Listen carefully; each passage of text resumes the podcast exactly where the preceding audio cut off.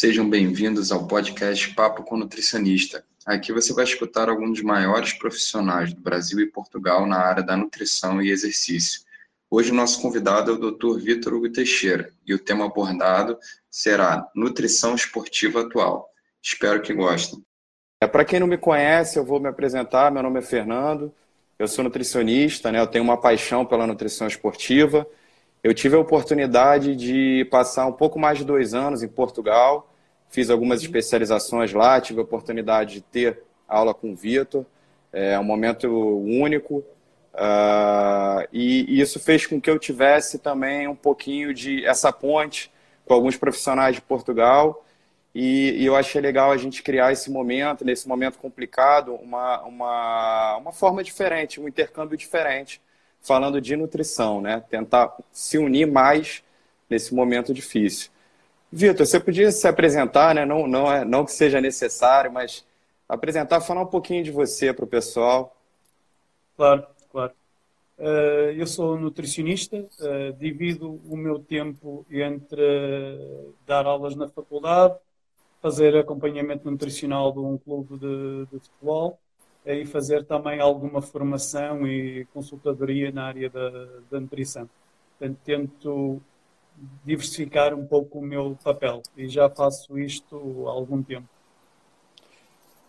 Ótimo. E para a gente começar, é... acaba que é um clichê, mas não tem muito como fugir disso, né? Falar um pouquinho sobre o futebol. As pessoas me perguntam muito. E, e eu queria saber de você como é que é gerir um, um trabalhar, tá dentro de um clube né, tão importante como o Porto, uh, e gerir um grupo tão grande de jogadores, e no caso de Portugal, uh, do Porto, é um, é um, grupo que ele é bem eclético em termos de, de jogadores de vários países, culturas diferentes, né, gostos diferentes. Como é que é gerir isso? Como é que é gerir a nutrição dentro de, do clube? Na verdade, é bem fácil. Uh, já foi bem mais difícil, uh, porque eu como comecei em 1998, uh, eh, comecei numa época onde a nutrição no desporto ainda não estava implementada. Então pude experimentar todas as dificuldades de tentar uh, impor uma nova área. Isso deu-me uh, algum background para, para conseguir ter mais ferramentas para, para mudar o comportamento alimentar dos jogadores. Uh, hoje em dia as coisas estão bem mais fáceis porque a consciência dos jogadores sobre a importância da alimentação também aumentou muito. Nós hoje já não temos que os convencer a aderir, apenas temos que os ajudar ou orientar nesse processo. E uh, felizmente tenho o privilégio de trabalhar com, com atletas dos quais eu sou fã, não apenas do talento futebolístico dele, mas uh, do, do, nível de, de, entrega que eles têm para com o treino e todas as áreas ali à volta do treino onde a nutrição está incluída. Uh, e é absolutamente estimulante trabalhar com, com eles. Uh, essa diversidade que tu falaste é, muito notória. Nós temos uh, atletas não só de diferentes países, da América do Sul, temos brasileiros, temos argentinos, temos uh, muitos africanos, temos asiáticos, temos europeus, portanto, nós temos atletas do mundo inteiro. Uh, mas não é só a nacionalidade que varia. Uh, eles têm preferências alimentares diferentes, têm religiões diferentes, têm padrões alimentares vegetariano, por aí fora, ou mais flexível, também são diferentes. Então, tu tens que tentar uh, integrar isso tudo e quando fazes os planos alimentares, seja individuais, seja, seja para, para os hotéis, tens de considerar uh, isso tudo. Mas uh, acredito com a logística que nós temos, com toda a facilidade que nós temos em termos de, de recursos humanos e económicos, a possibilidade de viajar em boas condições para bons hotéis torna tudo muito, muito mais fácil.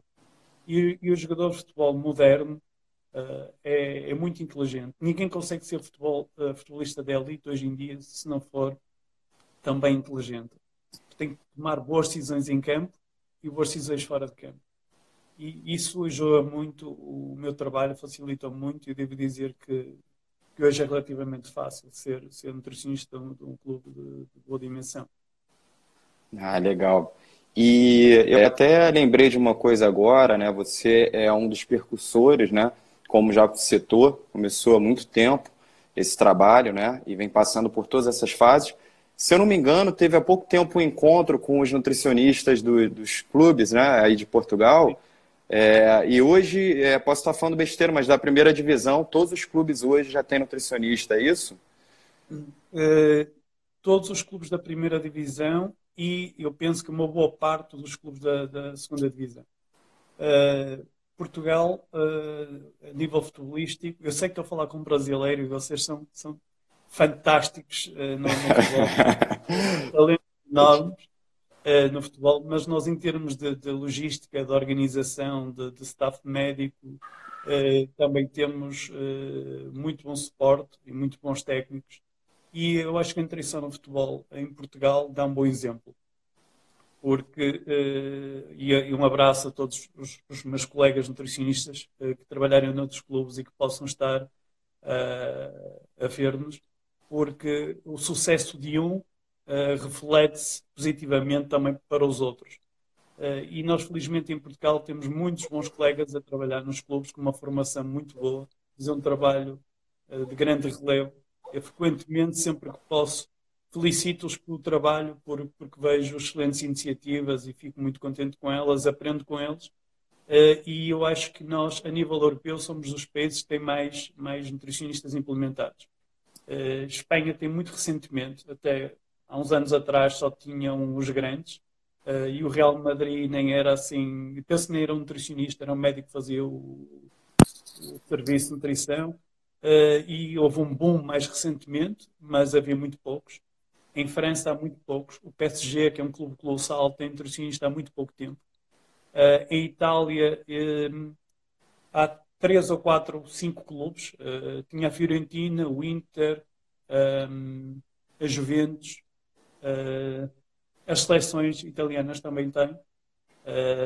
E, e pouco mais. Na Alemanha, eu penso que não há uh, muitos nutricionistas nos clubes, que eles procuram mais uh, fora.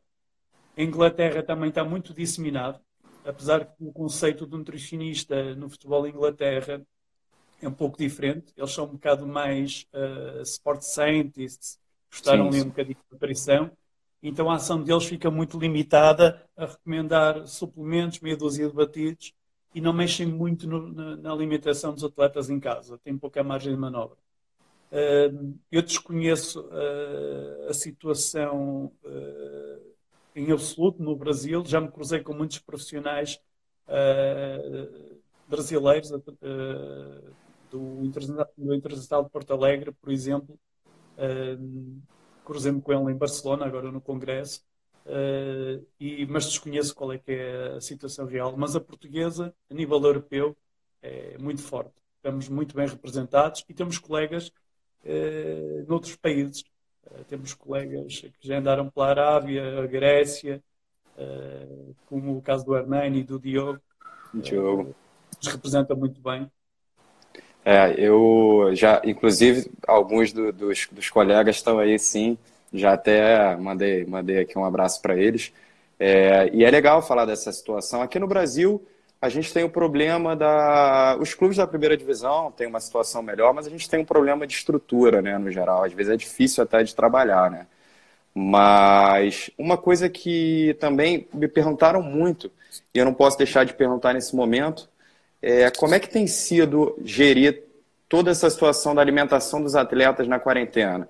ajuda essa questão deles, deles terem essa. entenderem a importância, essa inteligência de, de, de alimentar mesmo, de entender a importância, mas é como é que está sendo para gerir isso? Sim.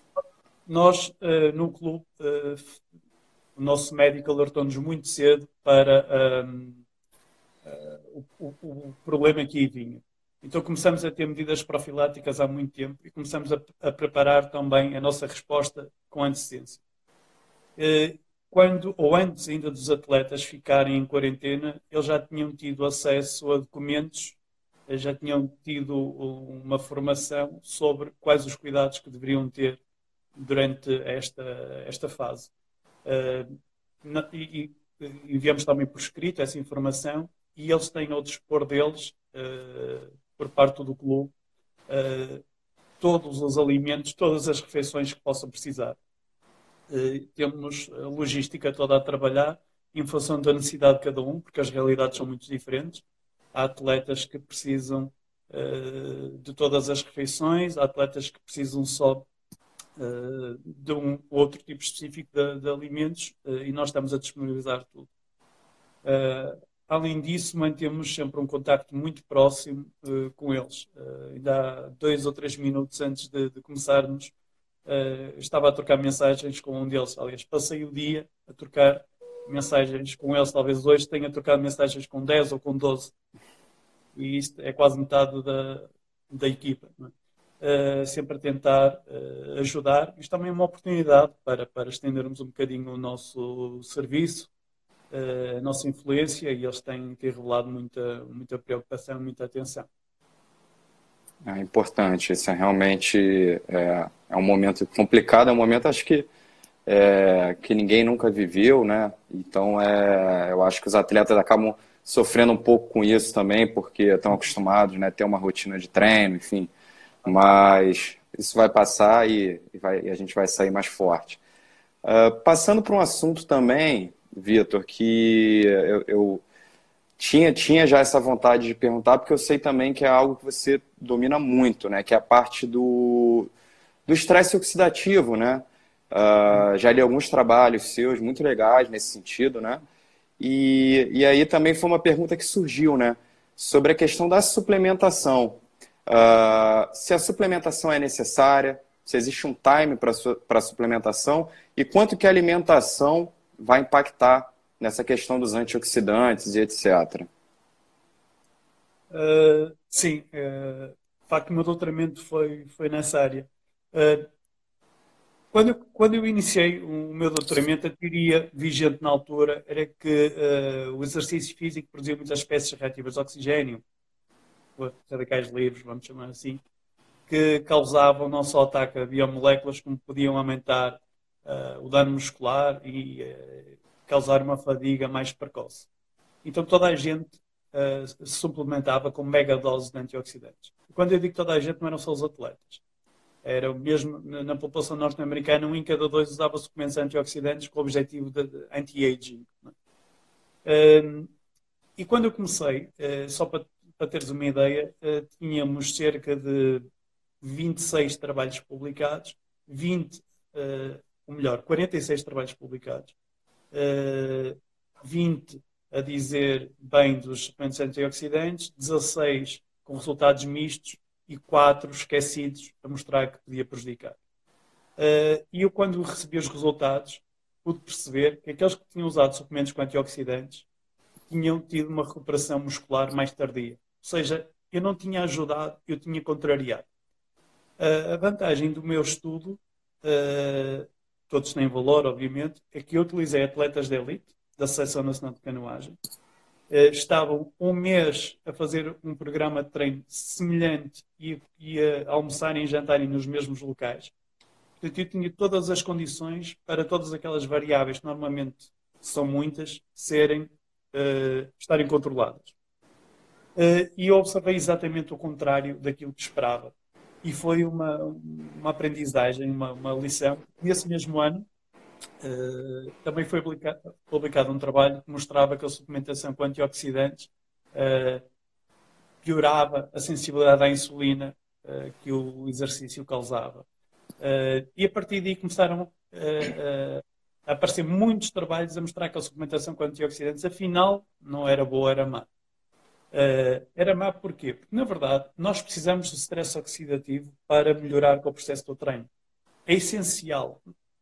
Porque só quando nós ultrapassamos as nossas defesas antioxidantes e entramos num stress oxidativo transitório é que damos informação para que o nosso organismo se adapte àquela agressão.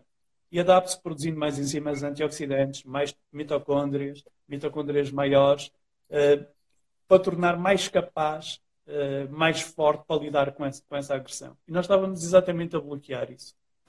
Uh, e isso foi uma lição não só para os antioxidantes, mas o meu mindset para a nutrição mudou completamente a partir daí. Isto é, eu pude perceber que aquela nutrição que nós aplicávamos, que era dar tudo aos atletas, dar tudo nutricionalmente, dar-lhes os nutrimentos todos, que não era ajudá-los. E em treino é preciso sofrer. O treino é um insulto, é um sofrimento que torna o atleta mais, mais capaz uh, mais tarde. Uh, e depois, isto começou com os antioxidantes, mas depois chegou aos hidratos de carbono. É? Nós hoje em dia vamos falar em periodização de hidratos de carbono. E o princípio é um bocado o mesmo. Se é verdade que havia muitos trabalhos a mostrar que a suplementação com hidratos de carbono, ou instante de hidratos de carbono, melhorava o, um, o, uh, o desempenho competitivo, não havia nenhum a mostrar que durante o treino de grandes doses de hidratos de carbono, durante todos os dias, que eram melhores. E hoje em dia nós sabemos que, que o melhor é tentar jogar com estas duas situações. Em treino, saber escolher os treinos onde os fazemos sofrer nutricionalmente. Nos treinos mais intensos temos que os ajudar eh, para também eh, eles depois em prova eh, poderem ser bem-sucedidos. Então, na verdade, esse estudo não me ajudou só com os antioxidantes, ajudou-me a mudar mesmo o mindset e perceber que não, não temos sempre que lhes dar tudo. E a melhor ajuda que nós damos, às vezes, é não dar. Ou restringir. Esse estudo é muito bom, vale muito a pena, recomendo a leitura. É, o Reinaldo perguntou se existe algum limiar que, que você considera que seja prejudicial no estresse oxidativo. Uh, não, é, uma, é uma, uma, é uma, pergunta muito difícil e a resposta é que nós não sabemos. Uh, eu devo também confessar uma coisa. Uh, nós em nutrição temos a tendência, não é só na nutrição, mas temos a tendência de passar do, do preto para o branco. É tipo pêndulo, não é? serve para tudo, não serve para nada e a verdade anda aqui no meio. E com os, com os antioxidantes e com os suplementos com antioxidantes é o mesmo. Isto é, eu durante o treino recomendo alimentos que sejam boas fontes de antioxidantes. Raramente uso suplementos com antioxidantes, mas na verdade, de vez em quando uso. Há condições particulares onde eu uso antioxidantes. Portanto, eu não aboli o uso de, de suplementos com antioxidantes por completo, apenas escolhi os melhores momentos para os dar. E se nós pensarmos nos efeitos positivos do tarde sherry e por aí fora no dano muscular, percebemos que há, que há alturas onde é desejável uh, usar suplementos de antioxidantes. Porque as doses necessárias uh, em alimentos eram altíssimas. Por exemplo, eu para igualar 500 mg de, de, de fenólicos numa cápsula de tarde sherry precisava de 100 ou 120 cerejas. Se eu quiser dar 1000, já precisava de 250. Se eu quiser transportar isso para a minha equipa toda, é incomportável, não é? Com certeza. Nem 8, nem 80, a nutrição, eh, não há, não há modelos perfeitos na, na nutrição que se apliquem a todos, não é? Eu, eu, eu, não concordo muito com aquelas abordagens de eu sou nutricionista low carb, eu sou nutricionista low fat, eu sou nutricionista que suplementa. Eu sou aquilo que os meus clientes precisam que eu seja. E eu é tenho que me adaptar a eles e não eles à forma como eu acho que deve ser a nutrição. Porque senão quem manda é o meu ego. E o ego é o nosso principal inimigo. O nosso principal inimigo somos nós mesmos, quando achamos que já, já uh, dominamos todo, todos os assuntos. Não é? Devemos ser cautelosos e tentar não, não afirmar nada a pé juntos, porque senão daqui a cinco anos vamos nos contradizer. É, inclusive, eu já até comentei, né, vou confidenciar aqui, é, já a pessoa falando com você sobre isso, que sempre que eu ouço você falar, eu me dá aquela lição de eu volto com os pés no chão e falo, calma, é, é, me dá uma, uma sensação de não, vamos lá, é, vamos devagar e tal, vamos segurar algumas empolgações. Eu acho que isso é importante. Eu aprendi muito isso lá em Portugal. Isso é uma coisa que eu aprendi com os profissionais portugueses, de justamente isso, do equilíbrio, né? De nem tanto, nem aquela empolgação total, nem aquela, olha, já não serve mais para nada, né? É, tá naquele equilíbrio a nutrição agora está numa fase melhor, né?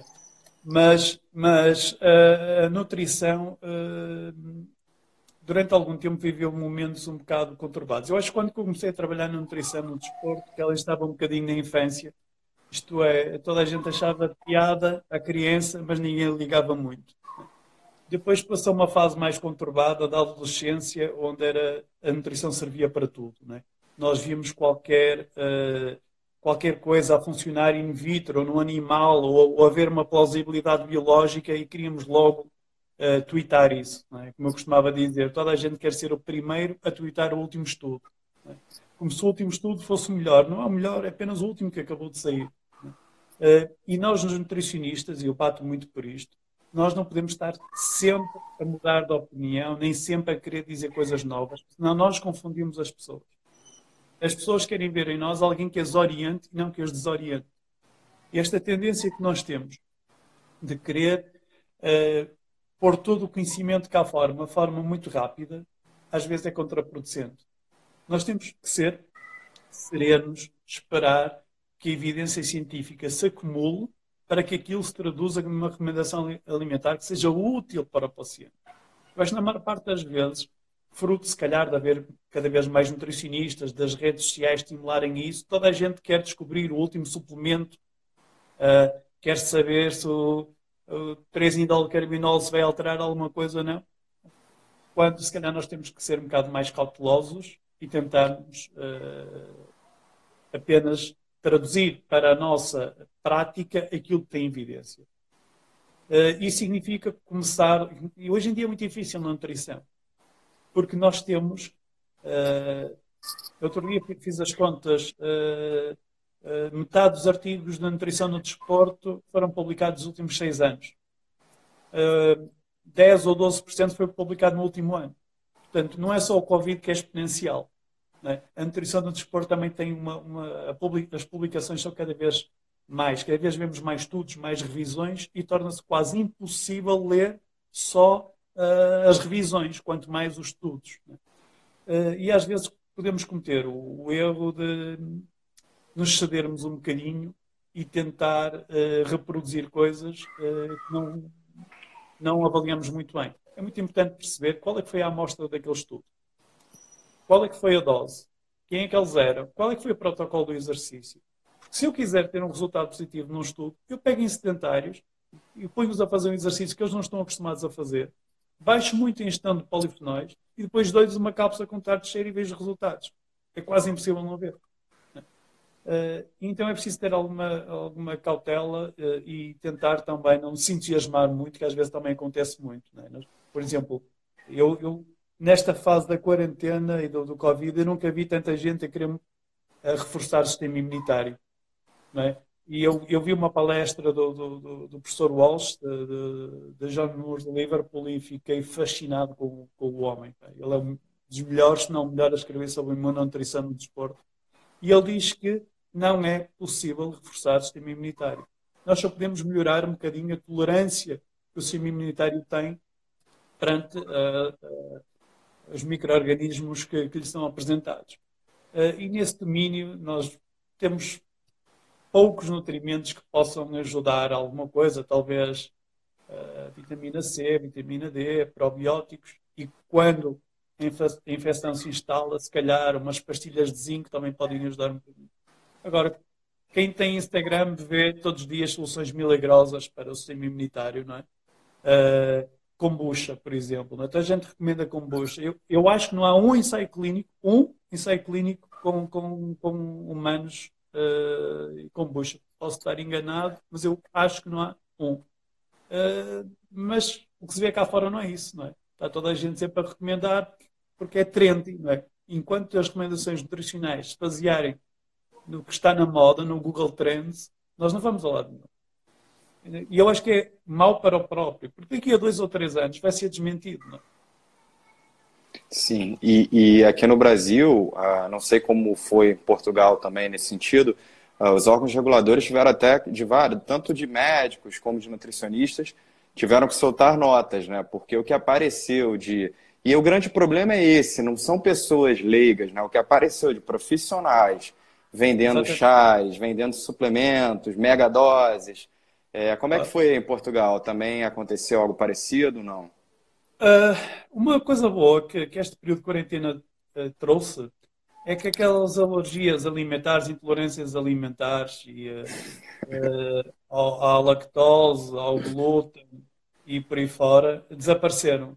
Desapareceram porque a verdadeira causa delas era o negócio e não a exigência biológica. E como os negócios aqui estão parados, as coisas baixaram um bocadinho.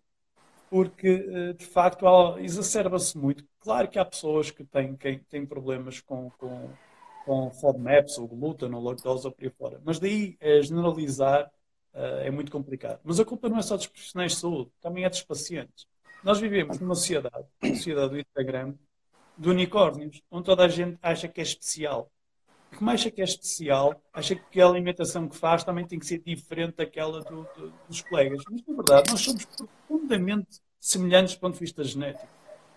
A, a, a nutrição personalizada, hoje em dia, nutrição personalizada é respeitar preferências alimentares, uh, e, e por aí fora.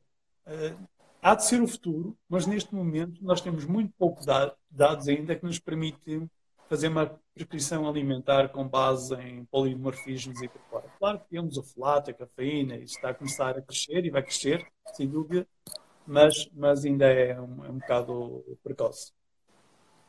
É, eu até costumo dizer que a gente tem uma, hoje em dia um acesso muito grande à, à informação e a gente vive um pouquinho de uma era de desinformação. Né?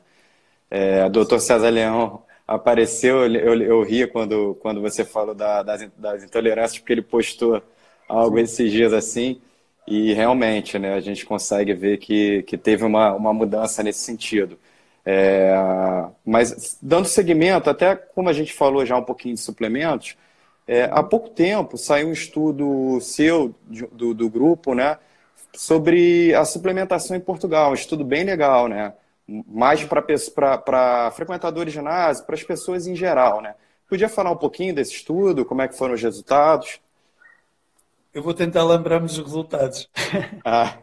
É, porque, na, na, verdade, nós, a utilização de suplementos nutricionais em Portugal é um dos nossos interesses começamos uh, a estudar com, com a Mónica Souza uh, o uso de suplementos em, em atletas uh, que representavam Portugal em 13 modalidades diferentes e a, a prevalência de suplementação era de 66%. O nutricionista não era o, o principal pessoa a, a recomendar e tínhamos algumas das particularidades uh, eram uh, usar muito magnésio, muito, muitos BCAAs, muito, muita glutamina uh, e mais recentemente nós tendemos a nossa investigação a muitas outras populações. Ao, aos utentes de ginásio, onde cerca de 44% deles também usam suplementos tradicionais e a, as proteínas, nomeadamente a whey, esmaga por completo todos os outros. Uh, mas também questionamos crossfitters, trabalho que ainda não está publicado, uh, mas é um trabalho desencadeado pela Helena Trigueiro, com mais de mil crossfitters, portanto parece ser uma coisa grande, e onde cerca de 70% deles usa suplementos. Temos outro trabalho onde questionamos, que também não está publicado, uh, seis seleções de futebol femininas sobre os suplementos que eles usavam uh, e também a uh, taxa era de cerca de 70%, uh, usava suplementos. e também temos outro trabalho não publicado em árbitros de futebol, que também fomos questionar o mesmo, mas eu vou sincero, já não me lembro da, da, de suplementação. O que é que nós temos assistido? Cada vez o nutricionista é mais importante uh, enquanto prescritor, o que leva a que os suplementos usados sejam cada vez mais uh, adequados e mais interessantes. Então nós vemos uh, aparecerem sempre no topo e cada vez mais as proteínas, as creatinas, as cafeínas, quando se justifica a, a, a vitamina D ou a betalanina, aqueles com mais evidência, e vemos sempre, em cada estudo que faço, a descer de importância coisas uh, como glutaminas, uh, uh, porventura BCAAs, magnésio. Há um que desce, mas eu acho que não devia descer, que é a carnitina, honestamente. toda a gente primeiro endeusou a carnitina porque assumiu uma coisa errada, que era, pensou-se quem se suplementava com carnitina que ia emagrecer mais porque a carnitina é importante para ter os ácidos gordos longos uh, dentro da mitocôndria. Uh, e depois percebeu-se que não conseguimos aumentar as, as, reservas musculares de carnitina, a não ser que administrássemos insulina ou dessemos megadoses de, de, de hidratos de carbono. Então toda a gente uh, deixou a carnitina de lado porque acha que não vale a pena para emagrecer. Mas eu acho que atletas que ingerem muitos hidratos de carbono, estou-me a lembrar, por exemplo, de ciclistas, onde vão conseguir colocar a carnitina dentro do músculo fruto disso.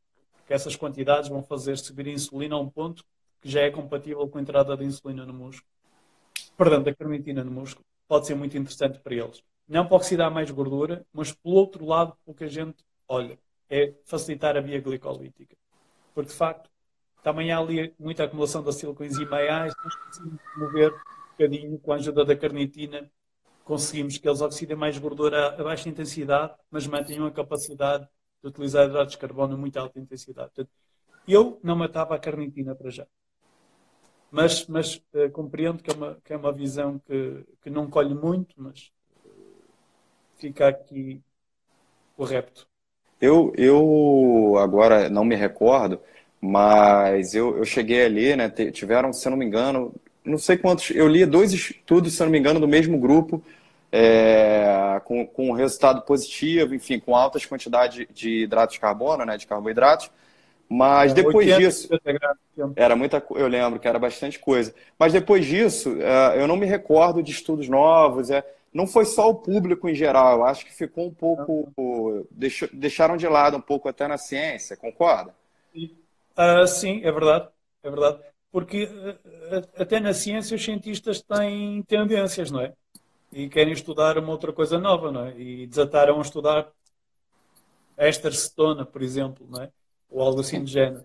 Mas, na verdade, esse grupo, Stephens e por aí fora, uh, não vi coisas mais reproduzidas, mas uh, alguns cientistas que eu valorizo muito, que eu acho que são dos melhores do mundo, e utilizam suplementos de carnitina nos atletas deles.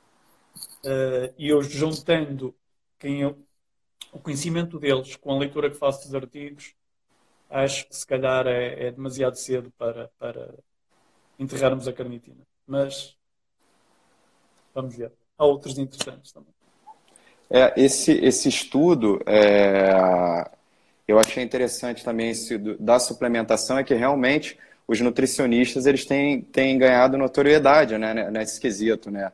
Uh, as pessoas relataram que realmente elas ouviam mais o nutricionista na hora de, de usar um suplemento, que em outros estudos, em outros estudos não, não eram tão uh, notória. Então, eu acho que isso já, é, já, já, já mostra uma evolução, né?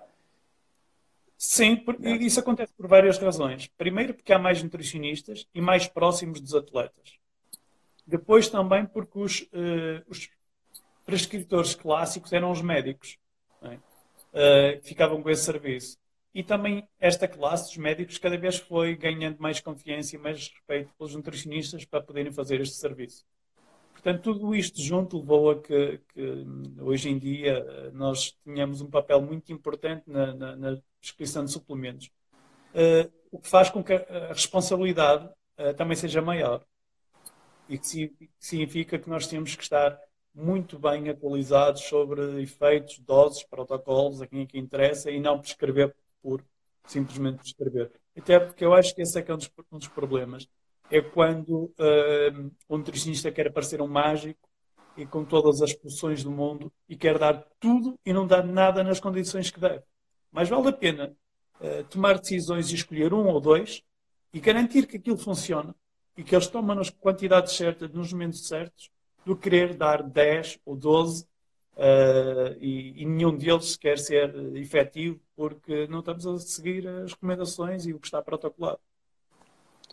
É, e além disso, né, tem a, a, aquele risco também de contaminação, né, que algumas pessoas acabam não levando em conta, principalmente quem trabalha com atleta de alto nível, né? Como é que é, é dentro do Porto, como é que funciona essa parte da suplementação? É, vocês têm já um local, é farmácia de manipulação ou é, ou é uma marca específica? Como é que funciona? Um, sim, nós quando ouvimos falar de contaminação em suplementos achamos que é só coisas de artigos. Né? uh, e que não, não conheço ninguém que tenha tido problemas. Na verdade, a maior parte das pessoas não são testadas. Mas num clube de futebol de, de elite, uh, europeu, é capaz de ser testado 10, 12 vezes por ano, ou mais. Significa que o nosso uh, risco tem que ser ou tender para zero. É? Zero nunca pode ser, mas tem que tender para zero. Para isso, nós escolhemos parceiros que tenham suplementos que tenham sido testados por uma terceira parte, uma terceira entidade, alguém independente. E garantimos que todos os nossos lotes são, são testados previamente ao uso, que nos dá um conforto maior. É, aqui no, no, Brasil a gente já teve alguns casos, enfim, depois chegaram, investigaram e realmente teve uma contaminação cruzada. Então é algo que é de extrema importância. E sem entregar o, sem, sem entregar o jogo, mas é, pode citar alguns dos suplementos que você utiliza mais com os jogadores?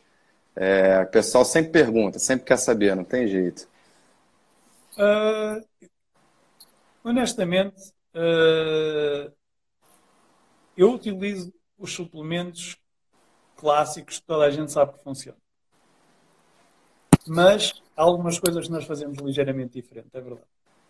Uh, eu faço alguns protocolos de suplementação com um ou outro deles que eu nunca vi descrito uh, e que eu acho uh, que são mais interessantes. Basicamente, nós usamos os suplementos com mais evidência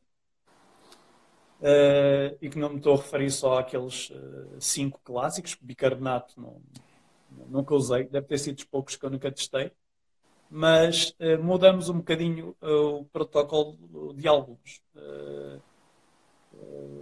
não fazemos paragens de uns, damos megadoses de outros num ou no outro dia. Portanto, a nossa estratégia é, é, usar o que toda a gente usa, mas de uma maneira ligeiramente diferente. e há um ou outro que, que pode ser interessante no contexto de desporto, mas é muito pouco falado. Mas nada, não há segredos. e saindo um pouquinho também dessa parte da suplementação, outra coisa que eu vejo é nessa coisa da empolgação ainda. E aí vem a uhum. periodização nutricional que você já citou uh, um pouquinho uh, mais, uh, mais cedo aqui na live. E eu vejo alguns, até brinco com isso, alguns nutricionistas que, não, então vamos, vamos aplicar. Mas muitas vezes até sem uh, o, o, real conhecimento do treino do atleta, sem aquele canal de comunicação. Como é que é? Como é que você costuma utilizar essa periodização nutricional no dia a dia? Como é que funciona? Quais profissionais estão envolvidos para que isso funcione da melhor maneira possível? Uh, é assim, a forma como eu vejo a periodização, um, vamos começar pela forma clássica da periodização. Uh, a periodização é algo que academicamente é muito interessante, mas a transferência para o campo uh, é menos interessante ou fica muito limitado a alguns desportos. Uh, e se calhar aqueles esportes de, de endurance, o ciclismo, o maratona, por aí fora, com, com, com, desse tipo, podem beneficiar mais da, da periodização uh, de hidratos de carbono. O que é diferente, muito diferente, de restrição de hidratos de carbono. A periodização é apenas mudarmos temporalmente o momento onde damos os hidratos de carbono, não é baixar quantidades. Uh, acontece é que um, os momentos certos para fazer isso são antes de treinos de menor intensidade. Uh, mas quem conhece a dinâmica do futebol e o tipo de treinos aplicados no futebol, uh, rapidamente percebe que não só pela intensidade dos treinos, mas pelos calendários serem muito congestionados. Nós jogamos 50 vezes por ano, 55 vezes por ano, mais jogos das seleções, torna-se muito difícil fazer periodização nutricional deste tipo no futebol. Na verdade, há um momento do ano onde podemos fazê-lo, que é na pré-época. Porque na pré-época nós podemos, eh, em alguns momentos do dia, em alguns treinos, tentar fazer alguma periodização e, e, e fazemos. Posto isto, isto é a periodização clássica. Como é que eu vejo a periodização? Eu vejo a periodização de forma um bocadinho diferente. Eu vejo a periodização anual, semanal e diária. Na verdade, uh, em 2006 pediram para falar num, num, congresso e para escolher o tema. E eu uh, escolhi crononutrição. 2006 foi há 14 anos atrás. Crononutrição. Eu comecei a perceber que uh, o momento do dia onde nós consumíamos as coisas não tinha o mesmo impacto metabólico. então, nos últimos 14 anos, as coisas têm-se vindo a acumular.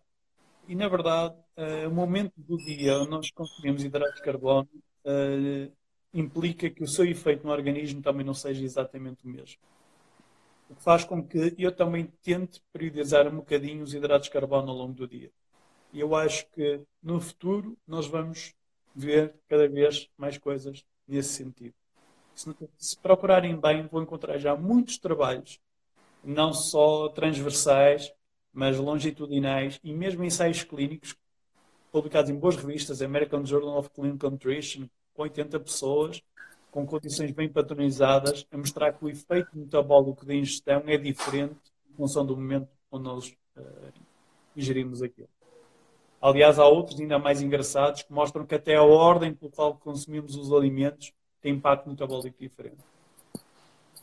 Portanto, uh, eu tento então fazer planos alimentares ou fazer recomendações alimentares onde concentro mais hidratos de carbono num determinado momento do dia, até porque é quando há mais treinos, e depois vá diminuindo e depois à noite, é? uh, na última refeição, eu acho que não é desaconselhável nós naquele momento, quando a insulina começa a atingir o seu nadir, nós darmos ali um, um boost na insulina. Então acho que não é o momento ideal para nós consumirmos muitos hidratos de carbono, ou whey, ou algo que faça aumentar muito a insulina.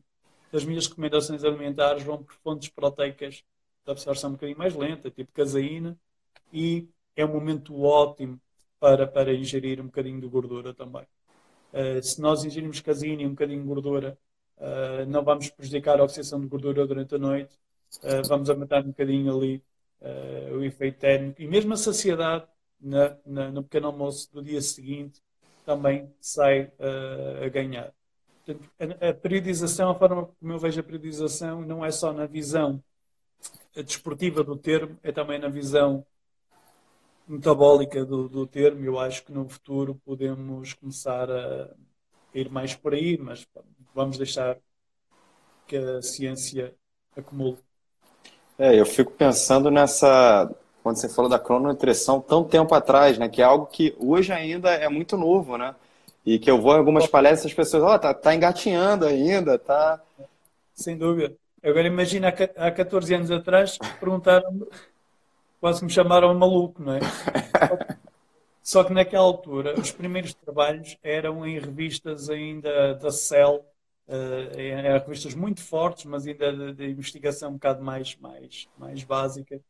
Mas desde que eu vi um, um, ouvi um, um investigador de Oxford que estava a falar da forma como alterava o ritmo circadiano das pessoas, uh, mediante a colocação de uma luz uh, verde ou azul com diferentes comprimentos de onda, em pessoas cegas, ele conseguia mudar uh, o ritmo circadiano delas, que eu fiquei completamente fascinado.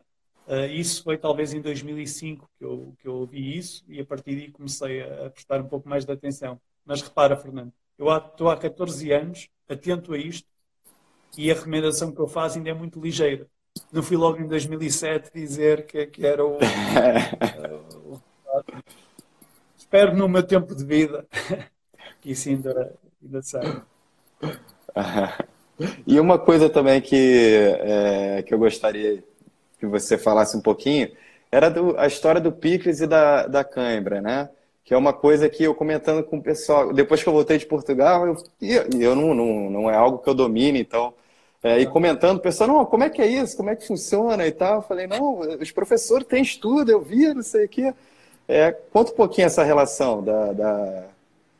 como okay. é que é essa história. Como é que isso começou? Bom, uh, Portugal, juntamente com a Alemanha e com a Polónia, éramos os principais uh, consumidores de suplementos de magnésio. E o objetivo era tentar uh, resolver o problema, o problema, das câimbras musculares. e eu, na altura, dava ainda dou, mas uh, umas aulas na, na, Faculdade de Medicina sobre nutrição uh, para médicos de medicina desportiva e via frequentemente esse tipo de recomendações. Quando procurava ensaios clínicos uh, em atletas, não havia. Agora é capaz de haver dois ou três, não, não havia. Só havia a prova que a suplementação com magnésio reduzia a incidência de câmeras musculares em grávidas. E os meus atletas, felizmente, não correm esse risco, portanto, eu achei que não era, não era a solução não passava por aí. E eu nunca mais me esqueço que em 2009 eu vi um abstract de um artigo que eu printei em 2009 e levei-o ao médico do, do clube. Uh, disse: Nós temos que falar sobre isto. Uh, e era um artigo a mostrar que, que o sumo de picles que, que resolvia uh, algum tipo de queimbras musculares. Inicialmente pensava-se que era pela concentração de sódio muito elevada que tinha, mas depois percebeu-se que era impossível ser o sódio, porque uh, não batiam bem os tempos, né? porque uh, o sumo de picles rapidamente fazia uh, a câmara desaparecer e não havia tempo para o sódio ser absorvido. Então começou-se a perceber que era, mais tarde, que o segredo, porventura, estava no ácido acético. E o que acontece é que nós temos nos nervos uh, sensoriais alguns canais iónicos que podem ser seletivamente uh, estimulados pelo ácido acético da família TRVP, uh, que levam uma informação central muito forte, um estímulo muito forte, como se fosse uma agressão, e, porque o problema da câmara, a câmara não é muscular, o nome está mal dado. A câmara não é muscular, o problema está no motoneurónio. Então o que nós temos que resolver, no, o problema não é no músculo, é exatamente no, no, no motoneurónio. E quando damos essa informação central muito forte, a mensagem uh, é frente é de relaxamento muscular. Aliás, os ciclistas usavam aqui em Portugal, não sei se é universal ou não, davam umas picadas com alfinetes para resolverem o problema da câmara muscular. Aquilo era estar a, a, a, desviar a atenção, a mostrar uma agressão diferente e o sistema nervoso fazia quase um reset uh, daquilo. E o que o ácido acético faz é exatamente isso. Não parece só o ácido acético. A capsaicina também uh, parece fazer. Uh, por isso é que há várias abordagens possíveis. E alguns trabalhos, não tanto com o Pickle Juice, mas com um dos seus concorrentes, que é o Hotshot, que, que é dos Estados Unidos, a mostrar, com, com câimbras induzidas eletricamente, mostrar que o tempo necessário para a câimbra se se instalar é maior, uh, a força necessária uh, é maior, o tempo de recuperação é, é, menor e não se perde coordenação fina por tomar aquele tipo de, uh, de compostos. Ora, é preciso haver mais evidência científica para isto se solidificar. Isto é a parte da investigação. A parte da clínica é incrível. É incrível. Nós começamos a testar, logo passado pouco tempo, eh, portanto, há 10 anos, talvez, ou, por aí. Uh, e, e, a verdade é que uh, os atletas, ao colocarem sumo de, de, picos na, na, boca, durante 5 segundos ou 10 segundos, não pode ser beber sumo de picos e beber logo água. Uh, a queimbra muscular parece que começa a desaparecer aos poucos e, e, e desaparece por completo. E a minha experiência clínica diz-me que 90 a 95% das vezes resolve o que é um valor verdadeiramente impressionante e muito pouca gente usa. Agora, da mesma forma que a flora intestinal é o órgão da moda, ou microbiota intestinal é o órgão da moda, eu acho que nós não negligenciamos muito o outro que é muito importante, que é a questão da boca. Uh, e nós vemos coisas como buchar com hidratos de carbono ou o ácido acético ou uh, também o olfato, já trabalhos com, com, com spray nasal de hidratos de carbono e cafeína. Começamos a perceber, nós começamos a perceber que a forma como nós percebemos o mundo, a nossa porta de entrada para os alimentos e para o mundo, é extremamente importante. Então, uh, aliás, eu vi, vi, até um trabalho muito, muito, recentemente a mostrar que basta ter hidratos de carbono na boca para o autocontrole ser melhor, para nos autocontrolarmos melhor. É, e, e, então nós não podemos perder a oportunidade de dar esse estímulo ao, àqueles sensores que nós temos nesta entrada para o mundo para tentar mudar, uh, seja o nosso autocontrole, seja a nossa performance física. E acho que no futuro, cada vez mais, vamos enverdar por estudar uh, a importância uh, da, da boca e todos os receptores que existem como como grandes informadores para, para o nosso corpo. É, até acabou adiantando a pergunta que eu ia fazer, que era justamente desse trabalho que você escreveu há pouco tempo, né?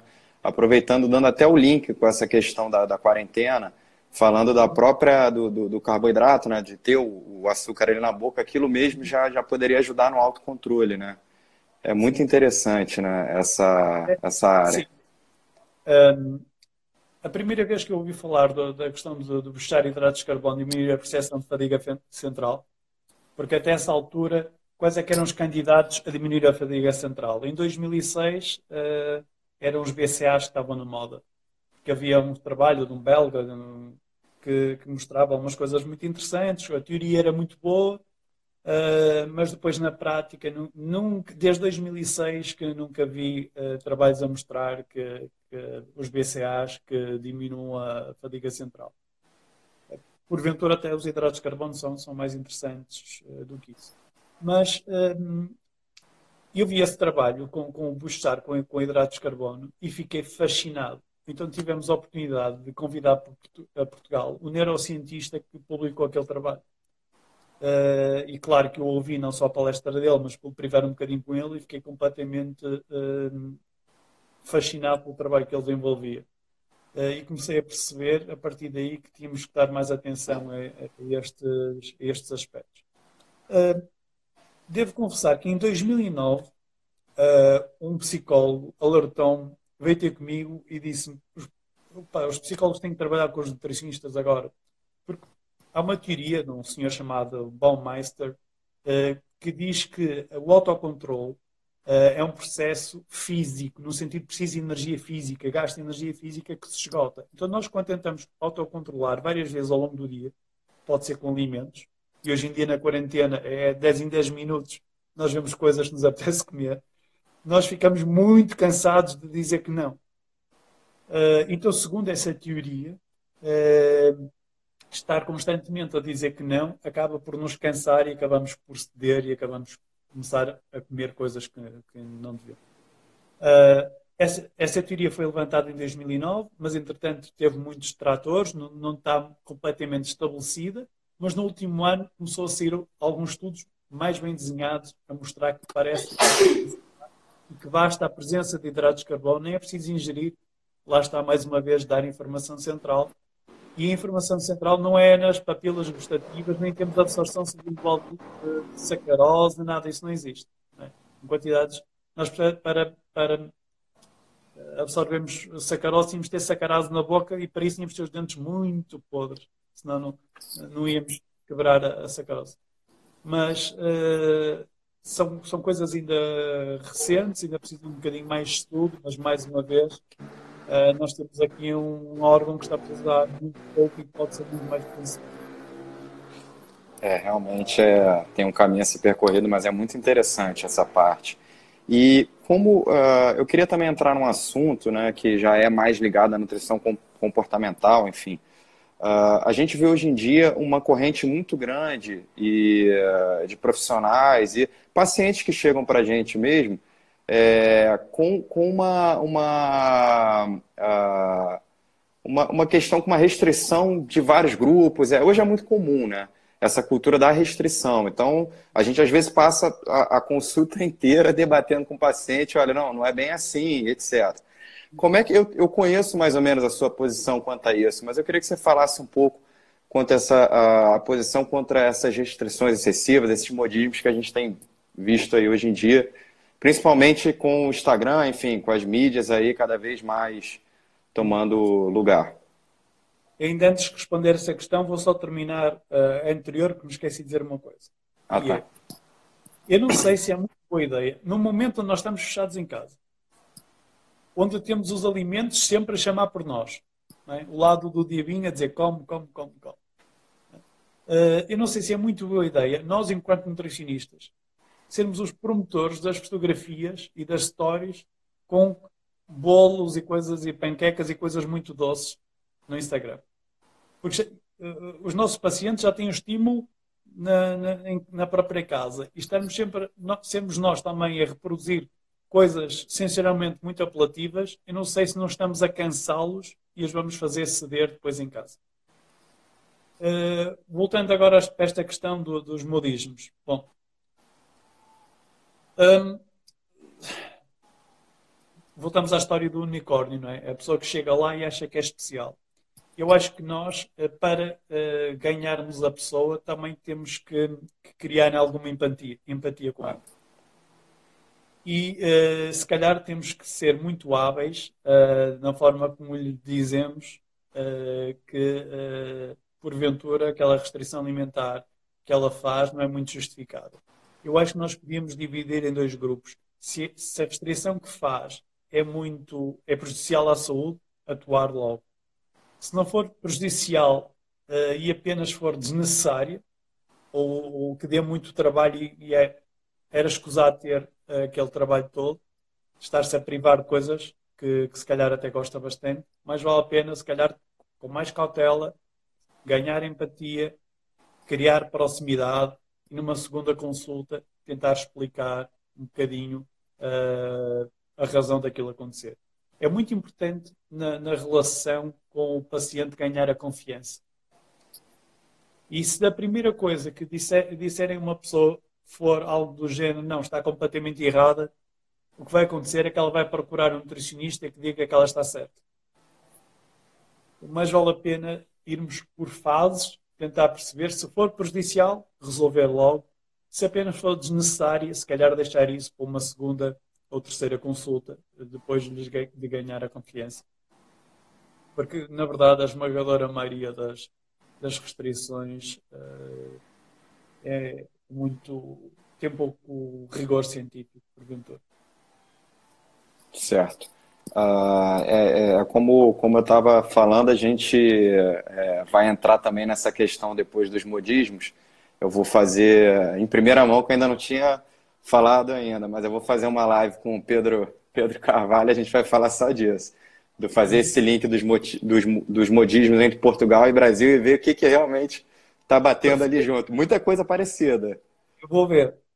Essa vai ser interessante. E, e também, só para não passar essa pergunta, uma colega fez. Na sua visão, como é que está uh, a entrada da, da, das mulheres dentro da nutrição esportiva hoje em dia em Portugal? Ela queria saber uh, o que, você acha, se tem crescido uh, o número de mulheres nessa área, como é que está é que tá hoje em dia? Uh, bom, na verdade, quando nós olhamos para, para a Faculdade de Nutrição, ou para as Faculdades de Nutrição em Portugal, eu diria que 80, 85% dos estudantes são, são mulheres, mas elas vencem não apenas em número, também em, competência. Né? são excelentes uh, alunas e vão ser com certeza excelentes profissionais.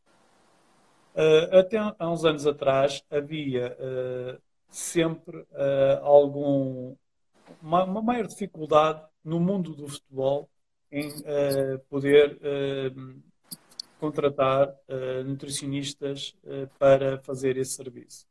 Mas nós já, tive, já temos bons exemplos disso. Já temos bons exemplos, não só em Portugal. A Mónica Souza, uh, desde há muito tempo que, que trabalhou uh, em clubes em Portugal e também já esteve na Alemanha. Como se olharmos para os principais uh, clubes europeus, se pensarmos no Liverpool, é uma nutricionista. Manchester City é uma nutricionista. Isto faz-me pensar que é a competência acima de tudo que vai editar e que esses preconceitos que, que existiam que, que vão desaparecer. Mas os preconceitos são para os dois lados. Também é muito difícil um, um, a um nutricionista e trabalhar para o mundo, por exemplo, da, da, das ginastas. Uh, portanto, não é uma questão uh, apenas uh, para um lado, mas é uma questão que se levanta para, para ambos. É, aqui, aqui no Brasil a gente também tem a imensa maioria das nutricionistas são mulheres também, elas dominam a área. É, mas era uma, uma pergunta que a, que a colega fez e eu prometi que iria responder. A gente já está tá chegando já na, na parte final da live e eu queria uh, ouvir do, do, do, Eu falei que não é chamar de professor, tenho dificuldade de chamar de Vitor. É, é, o respeito é muito grande. Eu primeiro queria agradecer é, a você pela disponibilidade, dizer que assim, é, é eu quis que você fosse primeiro porque é, é um profissional que eu admiro muito. Eu tive a oportunidade de, de ter aula, uh, estar tá ali frente a frente, fazer perguntas. e ao mesmo tempo, como eu falei, é um profissional que consegue me dar esse senso de pés no chão e às vezes eu acho que é importante, né? Eu aprendi isso lá em Portugal, como eu já falei. É, eu queria agradecer muito mesmo essa, essa oportunidade de estar aqui falando com você e queria que você também deixasse uma mensagem final falando sobre a nutrição, é, é, o que, que, você acha, o que, que vem aí pela frente, quais são os desafios que a gente vai encontrar aí no futuro. É, de facto, o tempo voou. Uh, eu acho que ainda não falei nenhum assunto específico, vamos falando de é coisas mais, mais genéricas e, e Fernando, uh, acredita que uh, eu não digo isto da, da boca para fora, porque me fica bem dizer. eu aceitei logo o convite, porque tenho interesse em fazê-lo, porque gosto de o fazer e uh, como eu vou passar algum tempo em casa, agora tenho tido muito mais tempo para escrever posts e por aí fora, que antes nunca tinha. Percebi, percebi. Uh, e até a, próxima epidemia não vou escrever mais, quase. Mas uh, fica aqui o repto para se daqui a algum tempo quiseres repetir novamente com coisas mais uh, específicas, podemos, podemos fazê-lo e tenho, tenho todo, todo o gosto. Mensagem em relação à, à nutrição. Bem, nós, apesar das nossas uh, divergências ou perspectivas, né, há uns que, que têm uma atuação mais uh, vocacionada para uma abordagem ou para outra, nós temos que ver que todos que trabalham na área adoramos nutrição. E isso é um elo comum muito forte e que temos que, que trabalhar com uma classe e, e, entre aspas, vigiar-nos uns aos outros para que a, nutrição se mantenha no rumo. Aliás, o meu colega e amigo António Pedro Mendes cunhou um hashtag fabuloso que é Make Nutrition Great Again. Uh, e nós temos aqui um, um conjunto de, de, colegas como o César Leão, Gabriel Martins, uh, o Pedro Carvalho, o Filipe Teixeira, uh, o próprio António Pedro uh, e por aí fora, que contribuem muito para essa causa, para tentar que a nutrição seja baseada em evidência científica. Nós devemos pautar o nosso trabalho pelo rigor. Não devemos querer só preocupar-nos com as presenças sociais, com os likes, com, com com coisas desse género, porque isso significa que o, o foco está mais virado para nós do que para o paciente. Uh, e é muito importante. Quando o paciente, quando nós pomos primeiro uh, as coisas no, no, nas redes sociais antes de as fazermos ou de as concretizarmos, uh, não é o melhor procedimento. e eu acho que nós, enquanto nutricionistas, devemos então ser rigorosos, ler, estudar, estudar não só os alimentos, ou a nutrição, a alimentação, mas também a pessoa. Uh, como sabes, eu gosto muito das ciências comportamentais, da psicologia por aí fora, porque nós temos de saber tanto de alimentos como das pessoas que os comem. É? Uh, e, e, também devemos uh, ganhar algumas competências pessoais. Eu, eu, costumo dizer que não é só saber, também é saber fazer e saber estar. Uh, e eu acho que nós, enquanto nutricionistas, vamos ser melhor se atuarmos nestes três domínios. E tentar resistir à tentação de, lá porque saiu um trabalho que mostrava que um parâmetro fisiológico qualquer melhorava com um nutrimento que existe naquele alimento, cair na tentação de dizer que, que esse alimento vai reduzir algum risco de, de doença. Não. Outros fazem, noutros países, ok, deixem ficar lá. Nós vamos fazer melhor. Ótimo. É, eu, pedi, eu pedi realmente essa mensagem porque eu acho que é importante. Tem muita gente do Brasil assistindo aí, eu acho que, que vai ser legal. Eu já tinha ouvido um pouquinho essa parte, mas é, é importante a gente propagar isso, né? Alguns dos citados vão estar aí nas lives, né? Eu vou tentar trazer mais, mais outros profissionais também, é, ver se eu consigo o próprio Gabriel, enfim, o Felipe Teixeira, para a gente engrandecer esse, esse quadro aqui. É, e já deixo o convite para a gente marcar outra falando dessa parte comportamental, porque uh, tem, já li bastante trabalho também seus acerca disso. Eu acho que seria legal a gente aprofundar mais essa parte. Hoje eu preferi fazer algo mais generalista mesmo, para a gente poder falar um pouquinho de nutrição, para as pessoas aqui do Brasil conhecerem a sua visão, que eu acho muito interessante. Mas a gente pode marcar esse, esse próximo falando especificamente dessa parte. O que, que, que você acha? Eu vou andar por aqui. não vai, não vai sair, não, não vai, não é. vai estar por aí, não. Tá eu posso ir em casa, portanto. Então, então a gente vai, vai, depois a gente conversa para marcar. Uh, mais uma vez eu agradeço, tá? Uh, passou muito rápido, eu queria falar muito mais, mas é, até porque o Instagram, eu sei que tem uma hora que ele corta. Uma vez eu fiz uma live com o Reinaldo, ele cortou a gente no meio. Mas eu agradeço demais e eu acho que a gente deu o pontapé inicial no projeto legal. É, a, a, gente tem vários profissionais legais aí para falar e vamos buscar outros. A, a própria Mônica, ah, eu vou tentar entrar em contato com ela porque também é, seria excelente, né?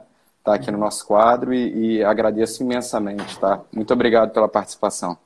Fernando, quero dar parabéns não só pela iniciativa, mas por tu seres um dos bons uh, nesta área. Como já tive a oportunidade de dizer, uh, vives num contexto uh, no Brasil onde é mais difícil faltar à atuação pela evidência científica, porque vejo muito exagero, muita, muita extrapolação, muitas uh, pessoas uh, que basicamente assentam o seu trabalho em, em, abordagens farmacológicas, a querer parecer que são uh, planos alimentares milagrosos. E eu não tenho nada contra quem usa esteroides anabilizantes ou por aí fora. Isto é com cada um e cada um tem a abordagem que quiser mas passar a ideia para o público de que é apenas uh, treino e o plano alimentar milagroso pode ser contraproducente e porventura aí é mais prevalente do que aqui, porventura ficar nesse rumo ainda exige mais força, mais autocontrole, mas já sabes, Fernando, puxar com hidratos de carbono e está yeah, tudo certo. Realmente, realmente a gente tem um, um, mercado aqui bem agressivo nessa parte uh, de, da nutrição, fitness e etc., Instagram, e, e, realmente é difícil. Mas a gente vai, vai fazendo, da, da, a gente tenta fazer da melhor forma possível. Então, e... a próxima conversa é sobre nutrição funcional. Essa eu vou chamar o Pedro Carvalho também, para a gente falar junto. Olha, então tá, tá combinado, tá fechado. tá bom, professor. Muito obrigado mais uma vez, tá? Agradeço e, e até a próxima.